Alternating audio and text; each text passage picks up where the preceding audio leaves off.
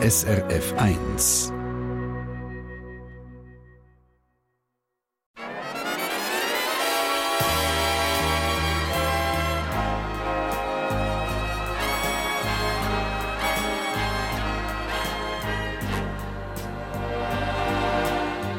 Persönlich.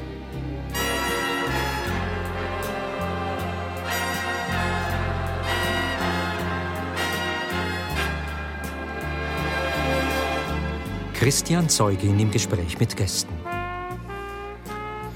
Einen wunderschönen guten Sonntagmorgen, ganz herzlich willkommen zu unserer Radio-Talkshow persönlich heute aus dem SRF-Studio zu Zürich. Guten Morgen miteinander. Und das sind Geschichten direkt aus dem Leben, einmal quer durch die Schweiz, aus dem Bündnerland bis auf Basel, wo wir in dieser Stunde miteinander kennenlernen. Ich freue mich extrem auf meine beiden Gäste. Auf der einen Seite ist das Susanne Le Brumont. Sie ist die wichtigste Medienfrau in der Südostschweiz und sicher eine der wichtigsten überhaupt in der ganzen Schweiz. Zeitungen auf Deutsch und Romanisch, Radio, Fernsehprogramm, da kommt einiges zusammen bei der So Media, wo sie Delegierte vom Verwaltungsrat ist. Studiert hat sie ursprünglich angewandte Psychologie und sie sagt, der Wissenshunger ist ein fester Teil von mir. Sie ist 50, Mutter von zwei Teenagern und wohnt mit ihrer Familie im Bündnerland. Schön bist du da. Susanne Löbrimann, guten Morgen. Merci vielmals, und gerade neben ihr ist Angelo Galina. Auch er hat ursprünglich Psychologie studiert, hat nebendran aber schon früh selber boxt. Über das Boxen und seine Arbeit in der Erwachsenenbildung ist er Boxtrainer geworden, hat erst gerade einen besonderen Triumph gefeiert. Er hat Basler Profiboxerin Gabi Timar zum Europameisterinnen-Titel begleitet. Er sagt, Frauen können viel besser an die Schmerzgrenze gehen. Er ist 55, ohne Kinder, glücklich lieb, wohnt in Basel. Herzlich willkommen, Angelo Galina. Guten Morgen miteinander.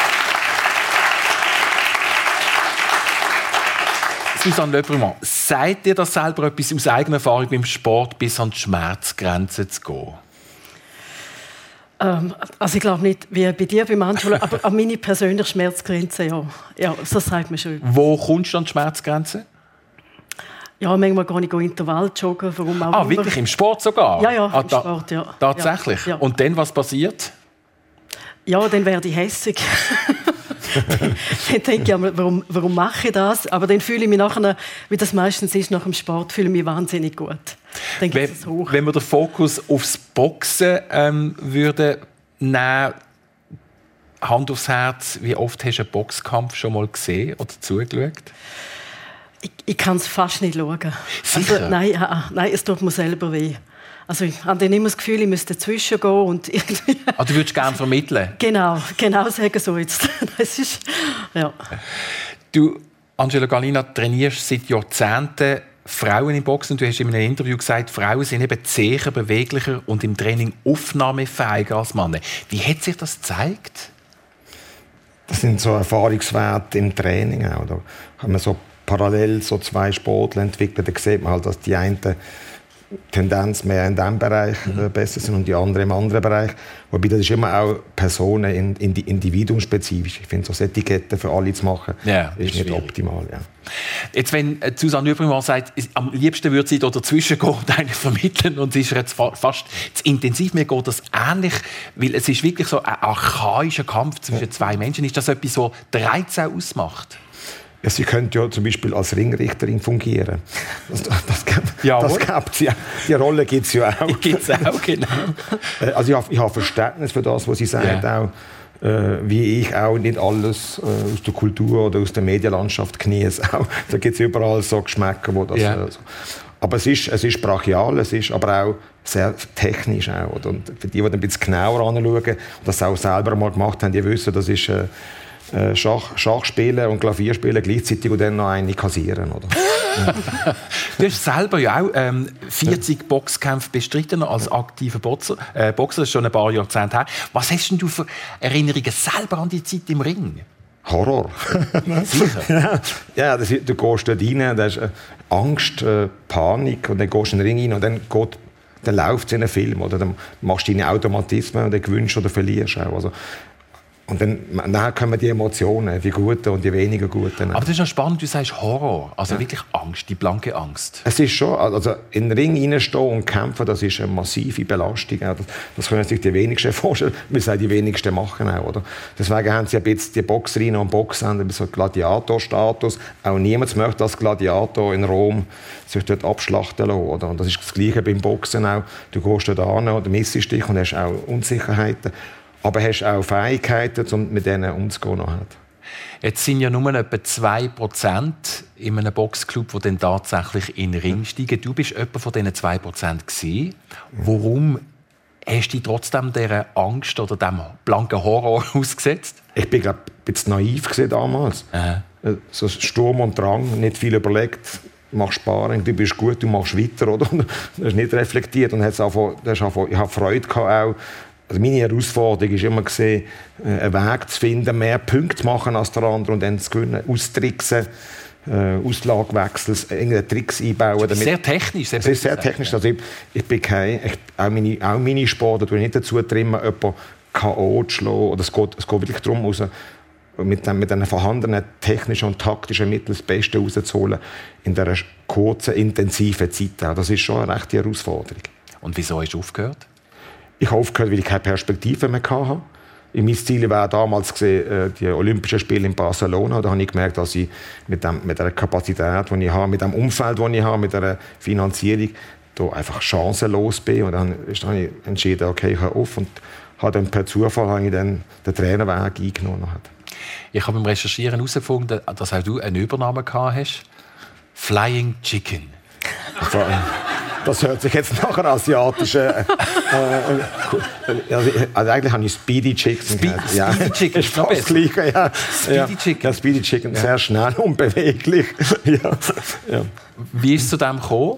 Ja, es ist mir auch darum gegangen, also mein Ziel, also mein, mein persönliches Ziel von einem Boxkampf ist früher gesehen, immer kein blaues Auge mitzunehmen, weil ich am Ende kann ich arbeiten und, und im Geschäft haben sie nicht gewusst, dass ich boxe, oder? Und das, da bin ich immer so bedacht gesehen, immer schön zu kämpfen, dass ich keine kassiert habe. Wirklich flink Aber, auf dabei? Ja, das ist so ein bisschen mein, mein, äh, mein Arbeitstitel gewesen. Und, dann, und viele haben mir dann, dann, halt dann so über, übermittelt und weiter und weiter. Wieder Aber hat nicht mit deinem Nachnamen zu Galina? Die Der Chicken ist schon Galina, schon, mein Name ja. ist Galina. Das ist die Henne, genau, ja. die Henne im Ring. Ja. Super. Ähm, das führt mich gerade zum, zum Nachnamen bei dir, Susanne. Ich habe Le versucht, geografisch zu verorten. Das ist jetzt nicht ein typischer Bündnernamen natürlich. Nein, ha. Auch nicht der St. Galler Name. Nein. Ha. Woher kommt euer Familienname? Also ursprünglich aus, aus Frankreich, ja. aus, aus Le Havre. Und wir haben einmal versucht herauszufinden, was das heißt. Das heißt so im Nebel, Le Brume, also so, so ein bisschen die neblige, ich weiß es nicht so.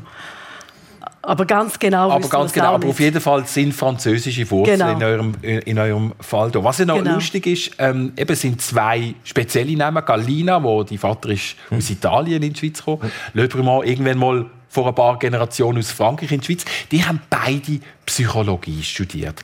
Im Fall von der Susanne Le Brumont ist der Entscheid wie man liest, mit einem urgewaltigen Erlebnis verbunden gewesen, nämlich deinem Vater, dem Verleger Hans-Peter Löbrimann, der sich gewünscht hat, dass doch der Wirtschaft zum Beispiel an der HSG oder den News studieren, zu sagen, dass jetzt, jetzt eben doch nicht das ist, was er sich wünscht, sondern Psychologie. Was ist dort in dem Moment passiert? Also er hat sich ja etwas, also er hat sich ja gewünscht, dass ich etwas richtig studiere und für ihn ist etwas Richtiges eben Jus oder oder äh, oder Wirtschaft Yeah. Und äh, mein Wunsch ist es gewesen, zum Psychologie, also am liebsten auch klinisch äh, zu studieren. Und ich weiß noch genau, wo ich im Wohnzimmer gestanden bin, wo er im Wohnzimmer gestanden ist, wo meine Mama im Wohnzimmer gestanden bin, wo ich mir gesagt habe, dass ich, dass ich gerne Psychologie studiere. Und ja. dann? Und dann hatte ich so das Gefühl, gehabt, dann fängt so an, also bei meinem Vater merkt man immer recht genau, wenn er verrückt wird. Dann habe ich gemerkt, der, der fängt so an leicht beben. Und dann habe ich gewusst, okay, jetzt kommt der ganze Tsunami, jetzt musst du einfach nicht ducken, Susan, einfach aushalten, bis die Welle über dich drüber ist. Und dann ja. Und Deckung oben halten. genau. Und genau. Deckung oben. Mit der Box genau. genau. Und dann habe ich gedacht, okay, jetzt habe ich es überlebt, jetzt kann ich Psychologie studieren. Und wieso denn überhaupt Psychologie? Also warum der Wunsch? Ich weiß es nicht. Ich habe einfach immer ein wahnsinnig spannendes Studium gefunden. Ich habe wahnsinnig gerne Menschen. Ich stehe gern, also ich ich rede auch viel, ich bin glaube sehr ein kommunikativer Typ, sehr ein, ich finde das auch spannend mit meinen Kindern zusammen, ich finde es spannend in der Unternehmung. Mein Vater hat auch immer gesagt, du musst immer eine offene Tür haben, die Mitarbeiter können innen raus bei dir, ähm, wie sie wollen, also du, bist immer, du hast immer ein offenes Ohr für alle. Es hat mich einfach Wunder genommen, der Mensch bis heute. Und der Wunsch oder das Ideal, das du hast von diesem Studium, hat sich das tatsächlich dann auch erfüllt? Also die, die Ziele oder die Wünsche, die du hast? Also die ersten zwei Jahre überhaupt nicht, weil ich gesagt habe, ich will nichts mit Mathe zu tun haben. Und die ersten zwei Jahre waren nur Statistik. da habe ich gedacht, oh nein. Ja, das ist grauhaft. Also für mich das... Ja. Und dort haben sie auch gesiebelt. Also dort haben sie auch eigentlich... Ähm, ja, durch Zwischenprüfungen. Und nachher aber habe ich gefunden, ich habe manchmal auch einer, in einer geschlossenen Anstalt geschafft, also in der Psychiatrie. Und das habe ich das habe ich wirklich super gefunden. Also manchmal habe ich mich gefühlt wie daheim. Nein, aber das ist nein, also, also nein, ich meine das auch überhaupt nicht despektierlich. Aber nein, man stellt sich das einmal so vor. Aber es ist wirklich, es ist eine schöne Atmosphäre. Ja. Es ist auch, es hat etwas auch sehr Schönes, sehr friedliches. Das heißt, ähm, es hat schon durchaus vorher gewisse Situationen gegeben, vielleicht vor dem Tsunami, wo der eine intensive, vielleicht Gesprächskultur haben am Familientisch. Genau, sagen wir mal also. so. Was sind Wie viel von dem kannst du denn jetzt in der Leitung von diesem Familienunternehmen verwenden, von dieser Psychologie? Du bist ja nicht Therapeutin geworden. Nein, nein. Ja, also ich glaube, die, die Reflexionsfähigkeit, ich finde auch den, den, Zugang zu der Psychologie, mhm. also ich mache auch seit, seit 13 Jahren mittlerweile ein Coaching oder eine Psychotherapie oder wie man dem immer sagt. Also das finde ich schon extrem spannend und wirklich auch immer wieder den Menschen zu, zu begreifen, an der Beziehung zu arbeiten zu den Menschen, das finde ich, das finde ich super.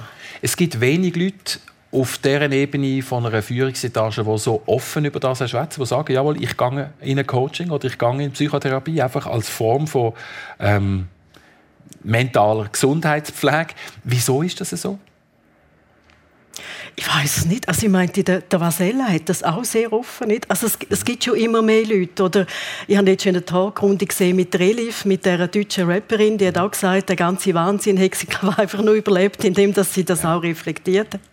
Und da gibt es ja auch viele Menschen, die wo, mit, also, wo Yoga machen, wo meditieren, wo viel Spaß. Also es gibt glaube verschiedene Zugänge zu ja. sich selber. Also darum finde ich das aber das Stigma, also das Stigmata ist natürlich schon noch da.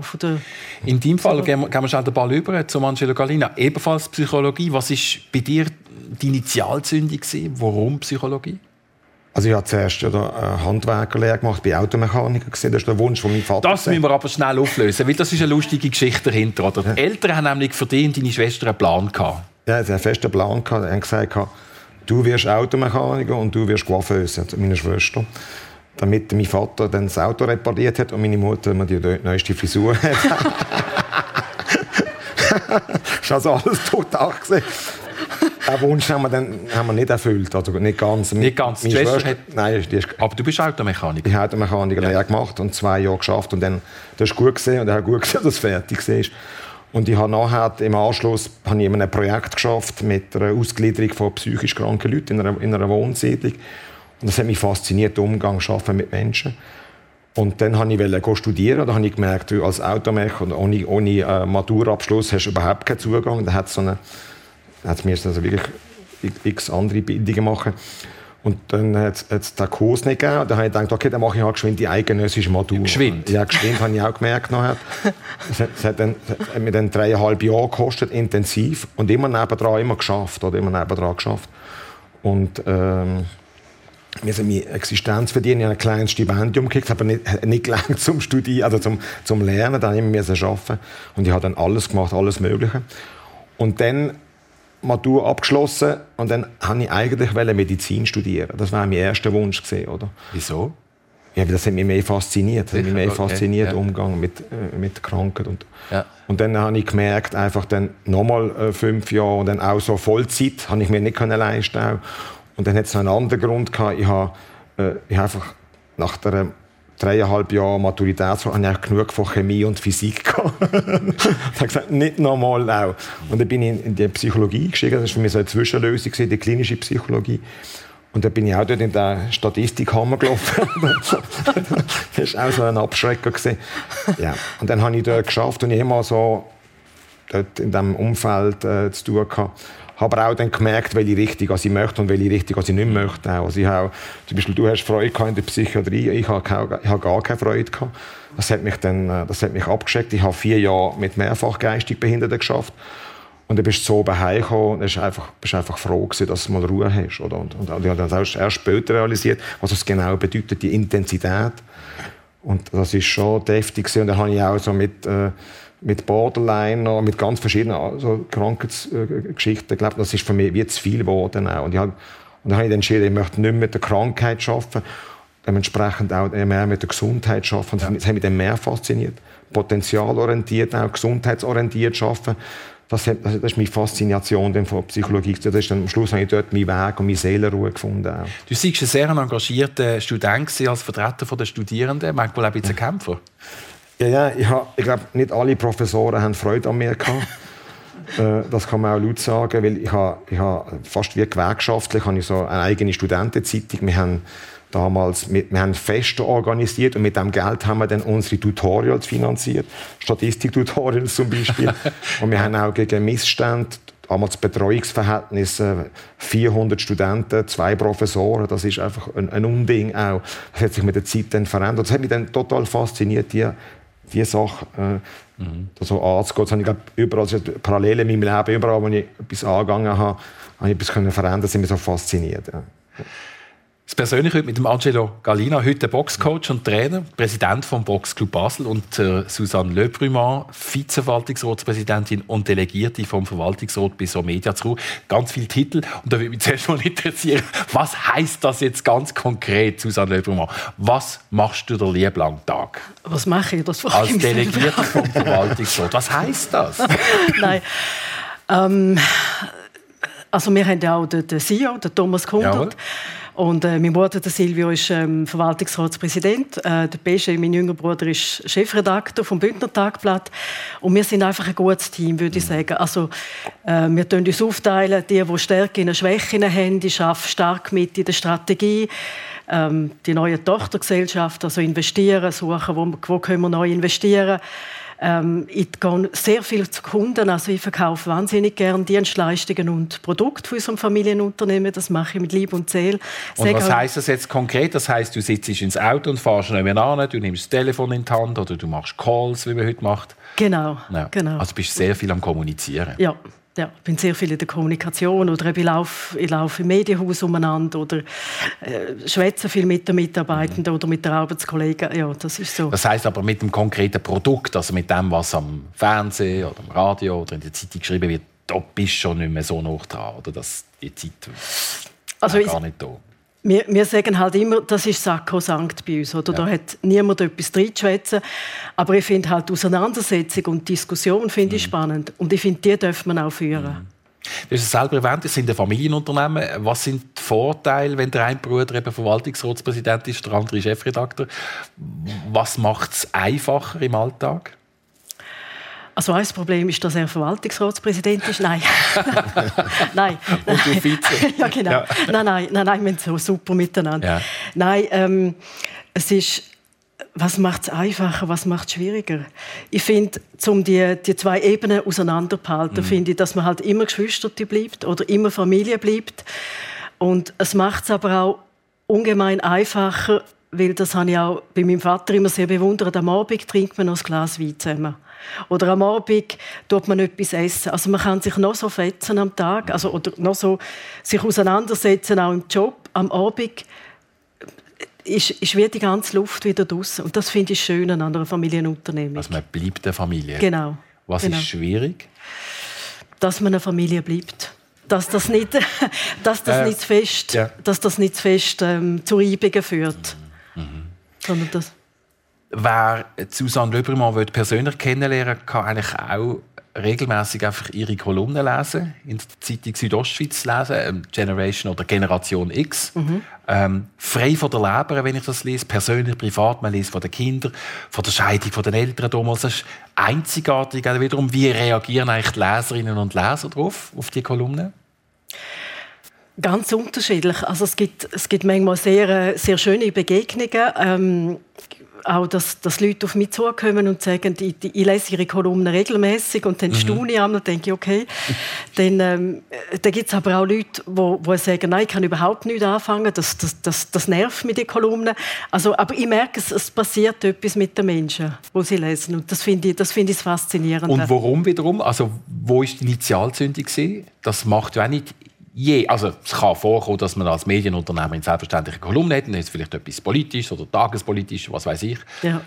Aber es ist ja sehr persönlich. Ich habe eben zuerst gedacht, wo man, wo man mich gefragt hat, ob ich so eine Kolumne schreibe, habe ich zuerst gedacht, so, jetzt habe ich mal die Chance, mich so als Siebensicht darzustellen. Oder? so alle Studien und sagen, was ich alles Tolles. Und dann habe ich mir nochmal meinen Tag reflektiert und mhm. denke, nein, das ist ja manchmal ist totaler Chaos. Also, es gibt bessere Tage, wie das bei uns allen ist. Und dann habe ich gedacht, nein, komm, Susan, schreib doch lieber, wie es wirklich ist. Oder wie du wirklich dein Leben erlebst. Und das, ja, das mache ich. Und genau das machst du. Mhm. Und du machst es weiter. Ja. wie kommt das in der Familie an? Ähm, manchmal besser, manchmal schlechter, sage ich mal. Je nachdem. Also, meine Kinder regen sich fürchterlich auf. Ah, sicher? ja. Wieso? Ja. Weil sie immer finden, schreib ja nicht über uns oder schreib nicht über unsere Beziehung. das kommt oder, ab und zu vor, oder? Ja, ja, das ja. kommt eben ab Aha. und zu vor. Oder sie wollen ja auch nichts mit der Familienunternehmung zu tun haben. Und das begreife ich auch. Sie wollen sich wie abgrenzen. Sie sagen, wir sind wie eine eigene Person, wir haben, äh, wir haben eine eigene Geschichte. Und dann erinnere ich mich auch an das Psychologiestudium, wenn ich gesagt habe, ich wollte etwas Eigenes machen, ich wollte etwas ja, für mich machen, mein Sein. Das finde ich wichtig für meine Kinder. Persönlich mit Einsichten, Einblick in ein Familienunternehmen, überhaupt in die Familiengeschichte, die Wurzeln von Angelo Galina liegen lustigerweise in Davos, im Bündnerland. Wie so kommt das? Ja, meine, äh, meine äh, beiden Eltern haben sich in Davos kennengelernt und haben mich dann auf einer Schlittelfahrt gezeugt dort. jetzt haben wir das jetzt kurz versucht, bildhaft vorzustellen.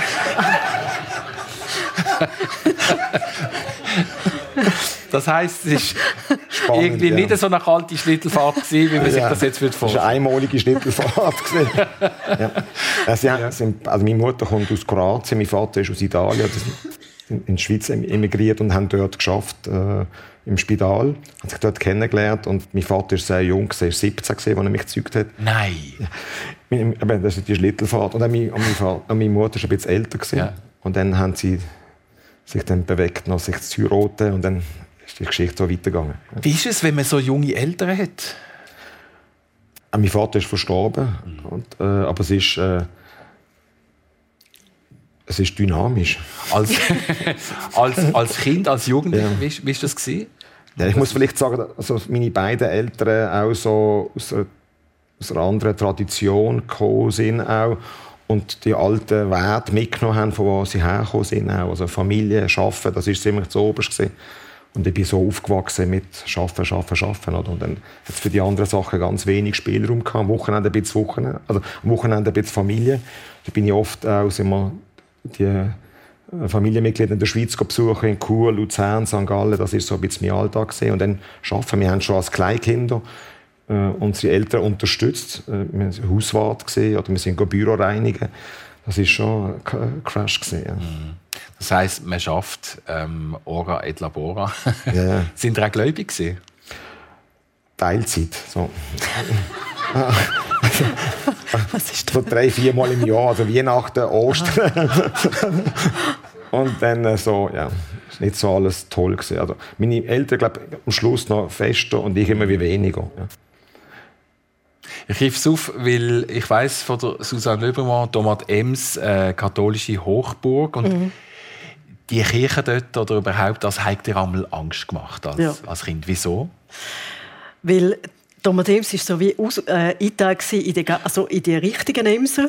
Und dann hat es so die halbrichtigen Emser gegeben und dann hat es noch quasi die Restgruppe gegeben. Das sind so wir gewesen. Das sind die Ausländer oder so. Die Ausländer Die Zugezogenen. Die Zugezogenen, genau. Und äh, obwohl ich dort eigentlich geboren bin und aufgewachsen bin, habe ich wie nie richtig dazugehört. Aber wir alle nicht. Oder? Wie hat sich das geäußert? Also wie, wie, wie hast du das gespürt? Ja, das, das ist eigentlich noch spannend. Ich weiß es eigentlich. Oder man hat vielleicht selber das Gefühl, man gehört nie so richtig, äh, nie so richtig dazu. Aber und dann ist natürlich, in Domadems habe ich immer das Gefühl gehabt, der liebe Gott die sitzt genau über mir und er sieht alles. Susanne sieht alles und beobachtet die permanent 24 Stunden. Aber das war nicht das etwas, ist... was vom Elternhaus gekommen ist, sondern in der Schule oder in der Kirche? Oder wie ist das? Woher ist das gekommen? Ich weiß es gar nicht vielleicht auch die dominante Kirche mit den Domadems und dann am Sonntag ist man immer in die Kirche gegangen und dann die ganz gläubigen Emser. Also ich glaube, das, das hat einem schon schwer beeindruckt. Die Prozession durch Domadems, die Tamburen durch Domadems. Ja, das ist schon, das ist schon etwas, was einem sehr prägt als Kind. Ganz starke Bilder damals. Was hast du heute für einen Bezug zu der Kirche? Ich bin dann als junge Frau bin ich demonstrieren wegen Bischof Haas. Also ich habe mich dann wirklich, wirklich äh, auch dort hergelegt und gefunden, das geht gar nicht so ein Bischof.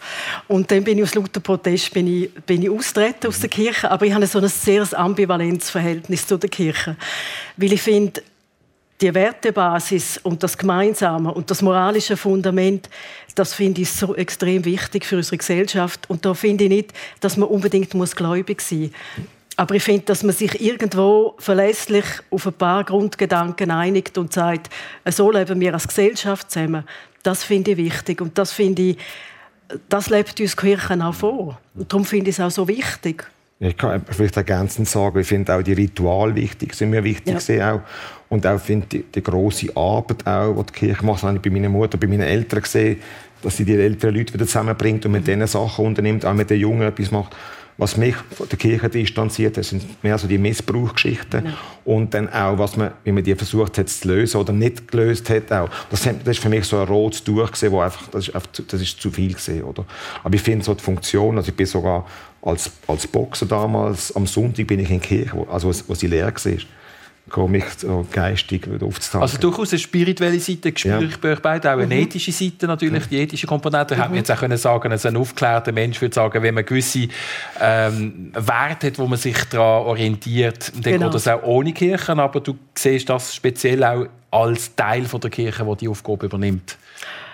Genau, also weil man muss sich ja irgendwo einigen als Gesellschaft, ja. oder? Wie, wird man, wie tut man zusammenleben? Und wenn ich das noch ergänzen darf, auch immer wieder die Rolle der Frau in der Kirche habe ich nicht akzeptiert, ja. weil ich gefunden habe, also ich könnte auch Päpstin werden. Da habe ich jetzt also, ja nein, das kann eine Frau wahrscheinlich gar so gut. Und ähm, das sind so Sachen, ja, ich, ich finde, man muss sich wirklich moralisch muss man sich können, können einigen, ja. Mm. Und der fehlende Diskurs ist, glaube ich, etwas. Du genau. würdest, glaube ich, gerne bei einer Predigt einfach mitdiskutieren. Aufstehen und sagen, da, nein, da bin ich jetzt nicht ganz, nicht ganz der gleichen Meinung. Spannende Kirchenstunde, genau. Mein Mann hat mir dann einmal zurückgesagt, so jetzt halte zurück. Wir sind immer noch so ein bisschen in, in, in dieser Kindheitsphase. Ähm, ich weiss, glaube die Natur ist für dich ganz wichtig gewesen, mhm. Ähm, ja.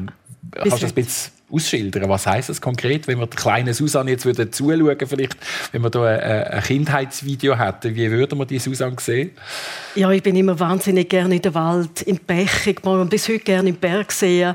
Also wir haben ja Südostschweiz, in der Glarus haben wir eine wahnsinnige Natur.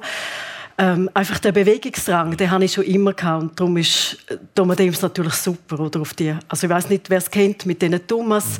Wir sind immer auf diesen Thomas gewesen, bis am Abend spät. Und ja, das gibt mir bis heute eine unglaubliche Kraft und auch Luft und Raum zum Denken mhm. und, zum, und zum einfach sein in der Natur. Deine Mutter ist eine hervorragende Gigerin. Mhm. Sie ja. hat, das, hat ihr das auch können vermitteln Durch Zugang zu der Musik?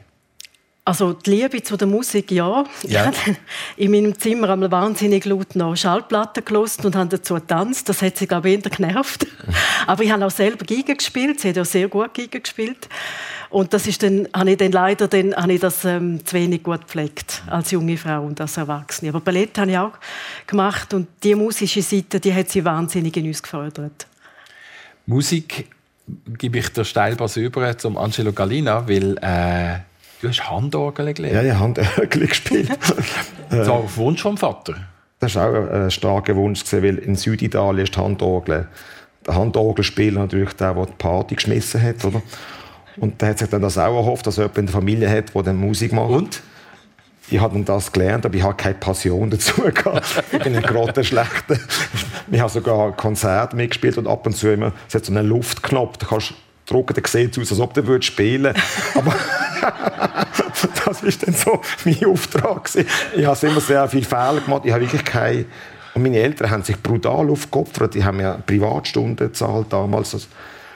Das war für mich ein Horror. Gewesen. Und irgendwann hat das hat es aufgehört, dann ist fertig gewesen, habe ich das selber entschieden. Und dann habe ich sieben Jahre später habe ich in einem Wohnheim für geistig Behinderte geschafft und habe ich mal die Handorgel mitgenommen. Ich habe nur ein Lied können, der Schneewalzer oder der, der, der, der, der. Und dann haben die Leute sind total durchgefallen, wirklich total durchgefallen, gereist, sogar in die Hose gemacht vor Freude. Und, und, das hat, und, das und das hat mich wieder so... Schön. Das, das hat, hat mich in meine musikalische Karriere ein bisschen vorgesetzt. Auch. Ist noch etwas anderes dazugekommen als nur der Schneewalzer? Ja, genau. ja, es hat noch Kriminal Tango, der ist aber gleich mal fertig. ja gut, aber schau. Ja. Also Edith Piaf habe ich auch noch ein Stück noch drauf gehabt, ja. Je ne regrette rien. Je ne regrette rien. Das ist ja sehr schön, weil ähm, Edith Piaf und der Angelo Galina haben, ähm, ja gut, jetzt mal äh, Beziehung ist ein bisschen groß gesagt, aber sag mal, der Angelo Galina hat zu der Edith Piaf und ihrem Leben auf der Bühne äh, einen Bezug bekommen. Erzähl mal, du hast mitgespielt. Ja, ich habe äh, ich das Vergnügen gehabt, bei einem Theaterstück können mitzuwirken. Sie haben mich angefragt, ob ich könnte Schauspieler boxerisch fit machen für die, für die Rolle. Und dann sind wir über das ins Gespräch gekommen. Dann habe ich also Eddie Piaf war ein Boxer liiert mit dem Marcel Serda und er war Weltmeister gewesen. und die hatten ein Verhältnis in New York und dann auf dem Rückflug ist er abgestürzt und dann hat sie ihm noch ein Lied gewidmet, Mon Dieu zum Beispiel. Und dann habe ich dann Theaterstück mitspielen und das ist jetzt schon am Spalenberg im Foto und das ist 50 Öben lang gegangen. Und ich bin 50 Öben lang K.O. gegangen, jeder oben, weil ich, weil ich den Gegnern gesehen von Marcel Serda auch. Aber mir hat das äh, Fenster geöffnet, und zwar ein Kulturfenster. Das war von mir noch ganz verschlossen. Ich habe auch als Kleinkind wenig Kultur dürfen genießen. Ich habe dafür anders gemacht. Und dort bin ich mit Leuten zusammengekommen, die auch das Boxen ganz, in einem ganz anderen Licht haben können darstellen Sie haben über, über Geschichten, über Film, über, über, über Bilder, über Persönlichkeiten erzählt. Und das, hat, das ist grenzenlos. Gewesen. Das hat mich, das hat mich, das, wenn ich die Tür geöffnet habe, die ist seit heute nicht zugegangen äh, Boxen und Kultur, das ist eine Passion. Das ist wirklich etwas Lustiges. Ja. Also eben, Boxen und Kultur, Boxen in einem Museum, das ist etwas, was du ganz bewusst kultiviert hast. Mit wie viel Gegenwind eigentlich? Ja, mit null Gegenwind, oder? also, gegen, ja. Es ist so, dass äh, immer so, wenn so Anfragen startet, sobald das Wort Boxen fällt, ist die Tür zu, oder? Und Sponsoring und so, das ist auch eine ganz schwierige Geschichte. Auch, und auch äh, Medienpräsenz ist auch eine ganz schwierige Geschichte. Okay. Und wir haben es immer, wir haben es aber trotzdem gemacht. Wir haben ganz spektakuläre Sachen gemacht. Sachen, die sogar äh, der, der Don King begeistert hat. Wir haben auf dem Floß boxt in Basel, auf dem Rhein. Oder wir haben in, in der Kirche schon boxt oder im Theater oder, oder auch im, im, äh, im Tägeli-Museum. Das ist, das ist, ich, also ich habe eigentlich im Boxen habe ich überlebt, auch dank der Kulturader, weil das Boxen selber ist recht eine rüde Geschichte. Also ich habe beim Boxen... Rüd? Rüdi. Rüd. Ah, Rüd. Rüd ja. ja eben, also, roh. Es ist eine rohe Geschichte. Ja. Ich habe ja. ich hab wenig Freunde im, äh, im Box. Mit, mit, der Matthias hat gesagt, ich soll grüßen heute. Das ist der Zürcher. also Basel ja. Siehst eine Freundschaft auf jeden da Fall. Da gibt es eine Freundschaft. Ja, genau. Eine andere in Bern. Es gibt so verschiedene Leute, ganz wenige Leute, aber ich habe ich hab einfach mein Business gemacht und bin dann gegangen auch, oder? Mhm. Und du hast vorher so angesprochen, Boxen, Boxen und Klischee, das finde ich auch ein ganz äh, schwieriges Kapitel. Auch. Obwohl woher kommt das? Also wir können ja vielleicht schnell Susanne Löbermann reinnehmen. Eben, das Klischee vom, vom, vom Boxer, der vielleicht eben Verbindungen hat zu Gewalt oder zur Halbwelt. Ist das etwas, wo, wo du auch in dir drehst? Wenn ich dir jetzt sage, ja, ein, Boxer kommt in die Sendung, oder? Jetzt haben wir da heute einen Mann in Anzug mit der Brüllen und Happy, wo ja eigentlich nicht dem Klischee vom Boxer entspricht, wo man sehr wahrscheinlich hätte. Ja, also ich, ich bin dann jetzt googeln. Ich bin jetzt googeln und dann habe ich gedacht, oh, das ist ja sehr ein, ein attraktiver Boxer. Nein, Nein, dann ich, der, ist, der sieht ja sehr kultiviert aus. Nein, ich habe eben, leider die, die Stereotypen habe ich eben auch. Die, die, und das, genau. das, nervt mich dann einmal selber, ja. dass sie das überhaupt haben. Und also so ein Klischee hat. Ja, ich, ich bekämpfe gegen die schon seit äh, fast Jahrhunderten. Aber ich hätte fast gesagt, Äh, man sagt, äh, es seien äh, nur Ausländer dort. Und ich sage immer, wir haben äh, mehr Schweizer Boxer als der FCB auf dem Feld. äh, äh, man sagt, es sind, man sagt, es sind, ja, man sagt, ja, man, man sagt, äh, das sind unbildete Leute. Ich habe von, ja, von Professor mhm. bis zu, äh, also meine Boxerin ist Juristin auch, also das muss man sich auch mal, mal äh, klempern lassen. Ja. Also ich finde, das Profil hat sich massiv verändert. Ja. Und das, dazu haben sicher auch die Frauen beigetragen. Oder? Und ich finde, das ist eine Art und Weise, wie man einen Club führt und was man ermöglicht. Auch. Und ich habe bei mir schon sehr schnell auf die Fahne geschrieben, dass der Sport geöffnet werden für jedermann. Oder? Und das sollte auch so betrieben werden. Du boxst zum Beispiel mit zwei äh, Patienten, die äh, glaub, äh, Parkinson haben. Ja. Also, offen für alle das Training. Wie geht das? Das ist eine spezielle Gruppe. Die Gruppe heißt Gruppe äh, Remi. Und äh, das sind zwei Leute und ich, mach, ich lache mich fast kaputt. Die können boxen, die haben Freude. Freitagnachmittag haben sie ihre Stunde reserviert. Mhm. Und die, die trainieren und haben Freude, machen, was sie können. Ja und äh, mache immer Seich, oder? und das ergänzt, ich mache auch immer Seich. Ja. Das sind wir zu dritt und machen Seich. Aber wir trainieren auch, oder? Also ich habe verschiedene Projekte, wo ich neben Wettkampfboxen mache ich Fitnessboxen, ich mache Firmensport, ich mache so Personal Coaching sehr oft. Eine Frau aus Bern, 76, kommt glaube ich, jede Woche ja, auf Basel. Das ist ihre, das ist, sagt immer, das ist ihre Highlight, das ist Annegret, das ist ihre Highlight, sie kommt extra, das ist ihre, ihre, ihre Insel in der Woche. Ja. Da hat jeder, jeder hat da sein, sein eigenes äh, Plätzchen. Und das finde ich auch gut so. Oder? Und ich finde auch Respekt, wenn jemand sagt, hey, das interessiert mich nicht, das ist brachial. Dann sage ich, ja, ist voll okay auch, oder? Aber ich habe gesagt, ich habe gesagt darf ich noch etwas sagen? Ja. Nein, ich sage jetzt nicht, ich zeige dir etwas. Ich habe, ich habe etwas mitgenommen. Habe, also, jetzt musst du als Radio musst jetzt kommentieren. Jawohl. Er zieht Lebrun Boxhändchen an. Genau. jetzt können wir Boxhändchen führen, wo Susanne Lebrun ihre linke Hand schon mal reinsteckt. Genau. genau. Und, und die rechte Hand. und sind, die sind schwarz-gelb. Genau. genau. Und es steht drauf. Steht Muhammad Ali drauf. Muhammad mit Ali. Was sind das für Boxhändchen? Das sind so Kinderhändchen. Sorry. ja, großartig. Und jetzt, und, aber du hast Angelo, Angelo Golina hat jetzt auch... Äh, was also, sind, ich habe so Pratzen an. Jawohl. Jetzt äh, wollte ich zeigen, was wir so machen am Freitagnachmittag. Okay. Dann habe ich die also Hand an. Nein, dann kannst du sitzen bleiben. Okay. Dann machen wir sitzen. Ich habe, ich habe einen Klienten, gehabt, der, der Kuno, der hat Knie operiert. Yeah. Der ist im, im Rollstuhl sitzend trainieren. Der hat, hat das so Großartig. Du kannst einfach hier reinschlagen. Genau, einmal, zweimal. Du eins, zwei, drei machen. Eins, zwei, drei. Sehr gut. Jetzt Applaus für dich. wow. Die erste, die erste Boxlektion von Susanne Löffel ja. live. Weißt, wenn jetzt das mir jetzt in Wort beschreibt, was das alles da passiert ist, ja. dann hat man glaube zwei Sendungen. Aber ich finde ja. auch, für mich auch noch, ich finde auch, der Muhammad Ali hat vor 50 Jahren, hat vor, deswegen vielleicht noch ein Stichwort, sich gegen Rassismus eingesetzt und das ist heute noch ein Thema auch, oder? Und ich finde, dort hat der Sport, der Sport hat dort in meinen Augen, das ist auch eine Passion, die mir noch wichtig ist, ganz andere Funktionen. Es geht nicht nur auch an Grenzen zu kommen, es geht auch darum, Leute zu verbinden und Leute auch besänftigen auch, und auch Klischee wegzubauen. Mhm. Also ich bei mir trainiere vom Flüchtling bis zum, bis zum Business, äh, bis zum Anwalt, trainieren alle in der gleichen Stunde. Und wenn sie alle mal im Tonhösli da stehen, ist es schon ganz sind anders. alle gleich. Ja, sind alles, ja. schon mal ganz anders. Ja. Susanne Löwen, wie ist dir jetzt gegangen mit diesen Boxhändchen? Super, ist ein super Gefühl. ja, recht hart reingeschlagen. Ich sehe Potenzial.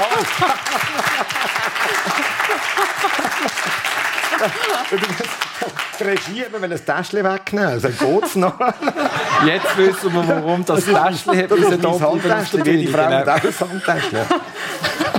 Nein, aber weißt, darum, darum nervt es mich so, dass ich, dass ich Vorurteile habe gegen das Boxen. Ja. Und darum würde ich eben gerne mal das Boxtraining machen, damit ja. Kann, das können wir vielleicht nach der Stunde besprechen. Aber ich finde, ich find, aber ich finde auch, also ich finde, man muss, es ist nicht jedes Boxtraining ist äh, gut oder da muss man es selber herausfinden. Ich finde, es gibt so ein paar Marken.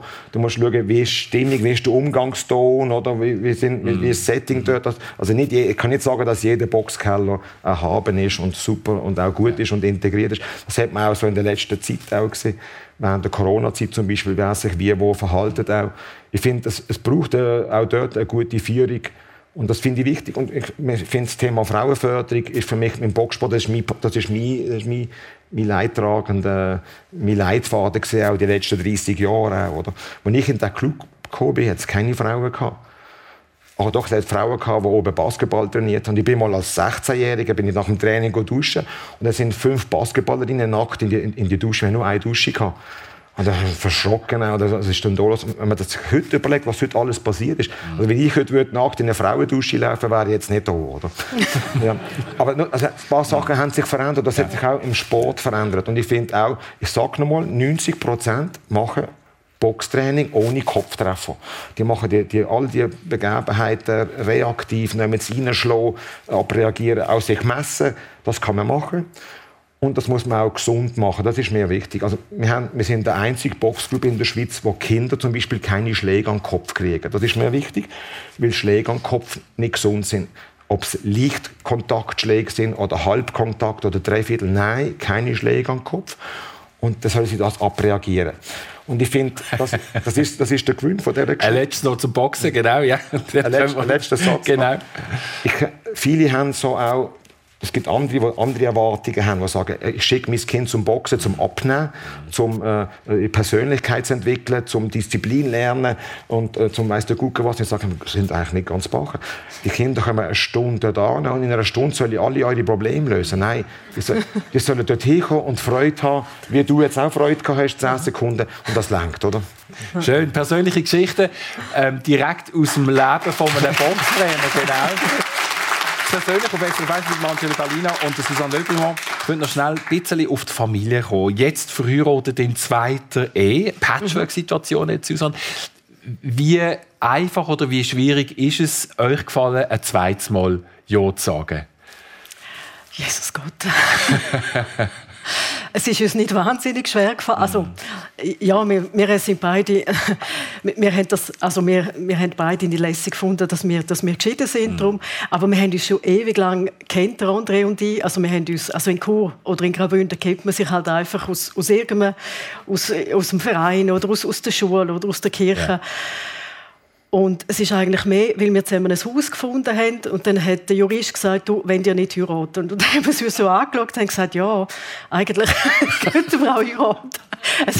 also es klingt jetzt wahnsinnig unromantisch, aber es ist eine eine äh, äh, sehr schöne Hochzeit. Eine sehr schöne Hochzeit, so ja. oder so, klar. Genau. Und ein schöner Grund natürlich. Die genau. haben insgesamt jetzt quasi in dieser Patchwork-Situation vier Kinder. Genau, ja. Da geht einiges sehr wahrscheinlich. Sehr, ja. ja, ja.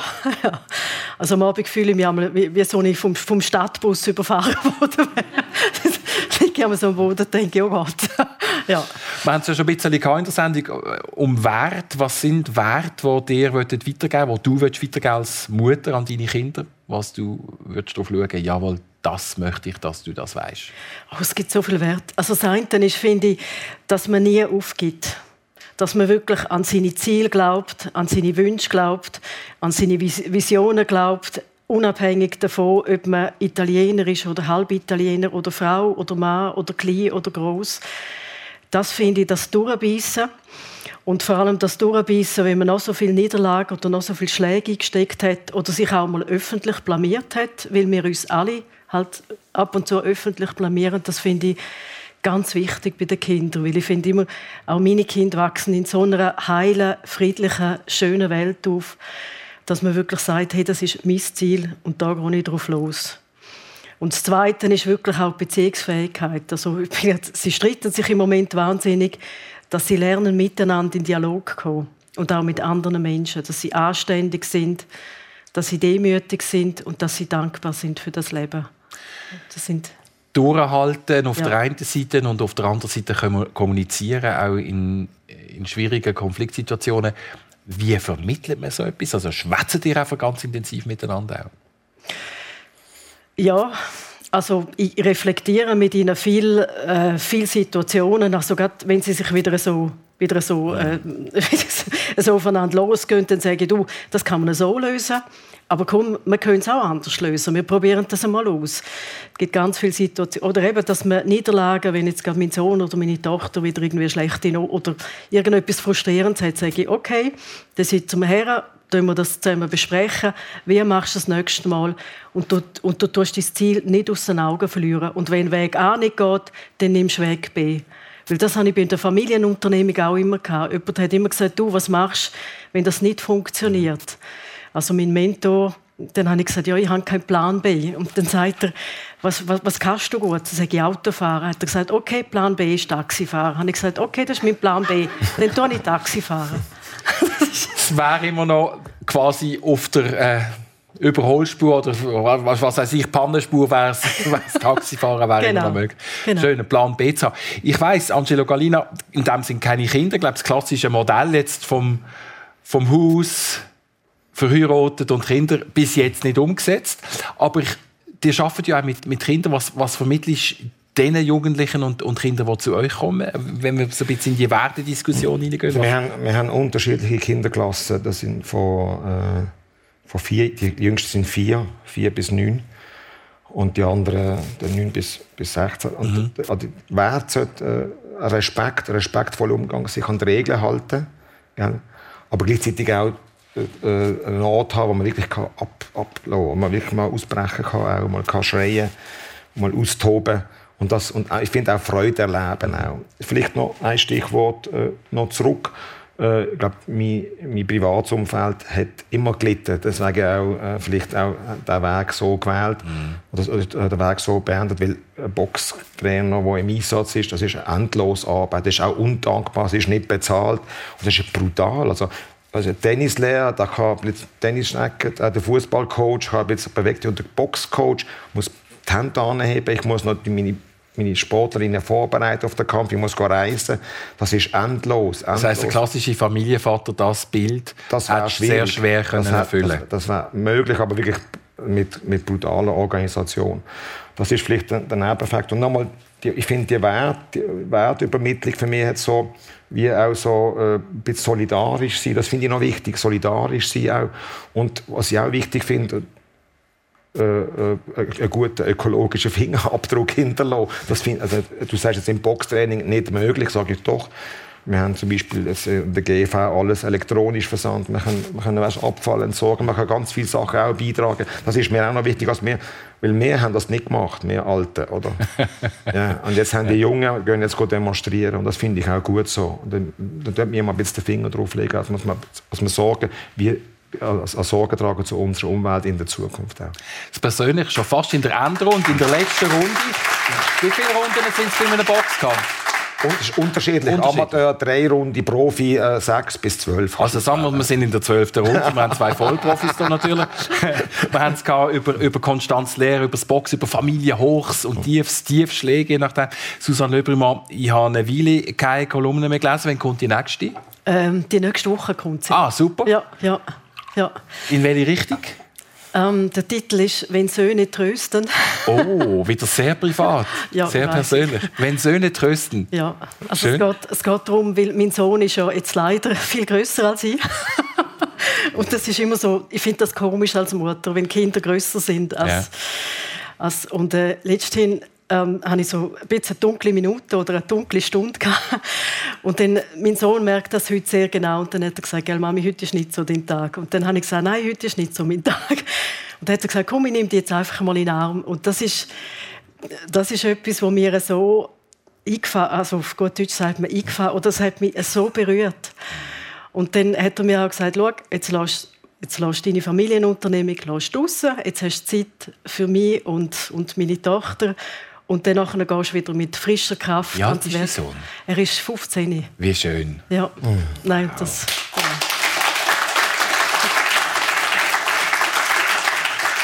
Schöner Endpunkt. Der Europameisterinnen-Titel ist geschafft. Was steht als nächstes da? Ja, erholen einmal. ja, das ist, erholen. Das ist wirklich, da bin ich auch an meine Grenzen gekommen. Das ist wirklich, also wenn du Veranstalter bist, Trainer ja. und das geht, geht alles miteinander. Und dort, äh, dort, was liegt als nächstes an? Ich glaube, es, es, geht weiter, die nächsten Kurse setzen an und so. Und ich finde, ich man kann nicht, man kann nicht einfach so äh, husti husti nächste ja, Europameisterschaft. Das, das, ist, das ist ein Jahr, Jahrzehnteprojekt. Oder? Das unterschätzen die Leute auch. Das ist nicht einfach so, dass man kann etwas aus dem Hut Schnell. zaubern kann. Ja. Ich habe das ein paar Mal gemacht, aber es war auch kein Zauber, sondern es ist harte Arbeit, harte, kompromisslose Arbeit.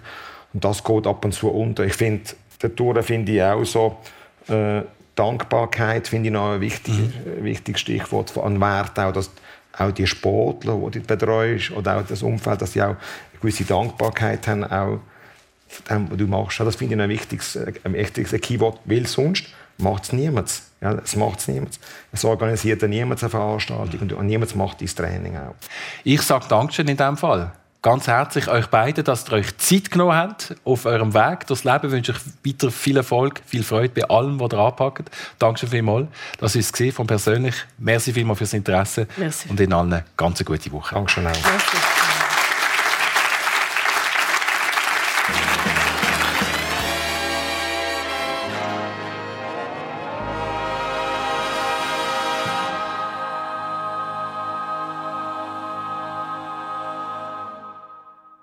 Sendung persönlich, die ihr gehört habt, mit dem Christian Zeugin, der Gastgeber war. Seine Gäste, Suzanne Le Brumont, sie ist Medienunternehmerin von So Media AG und der Angelo Gallina, Boxtrainer. Übertragen worden von der Live-Stage im neuen Radiostudio Zürich. Technik Svenja Bormann und Konrad Pinkert. Und die Radiosendung die wird heute Abend um 10 Uhr auf SRF 1 wiederholt. Oder die könnt sie auch hören auf srf1.ch, persönlich, jederzeit abrufbar im Internet. Und wenn ihr es im Fernsehen schauen wollt, heute Nachmittag um 4 Uhr oder am Montag um 5 vor 11 Uhr auf SRF 1 im Fernsehen. Und die nächste persönliche Sendung die ist am Sonntag, 28. Mai. Dann ist Michelle Schönbächler Gastgeberin und ihre Gäste sind Agnes Hirschi, Holocaust-Überlebende und ehemalige Journalistin und Rolf Sommer, Schauspieler, Regisseur und Texter. Sie sind im Hotel Weißes Kreuz, das ist Zlis im Kanton Bern. Und die Veranstaltung ist öffentlich. Die könnt auch ohne Anmeldung dort einfach vorbeigehen. SRF Verkehrsinfo von 10.54 Uhr. Vorsicht im Kanton Graubünden auf der A13 San Bernardino Kur zwischen Bonaduz und Reichenau. In beiden Richtungen besteht Gefahr durch Personen auf der Fahrbahn. Eine Sendung von SRF1. Mehr Informationen und Podcasts auf srf1.ch.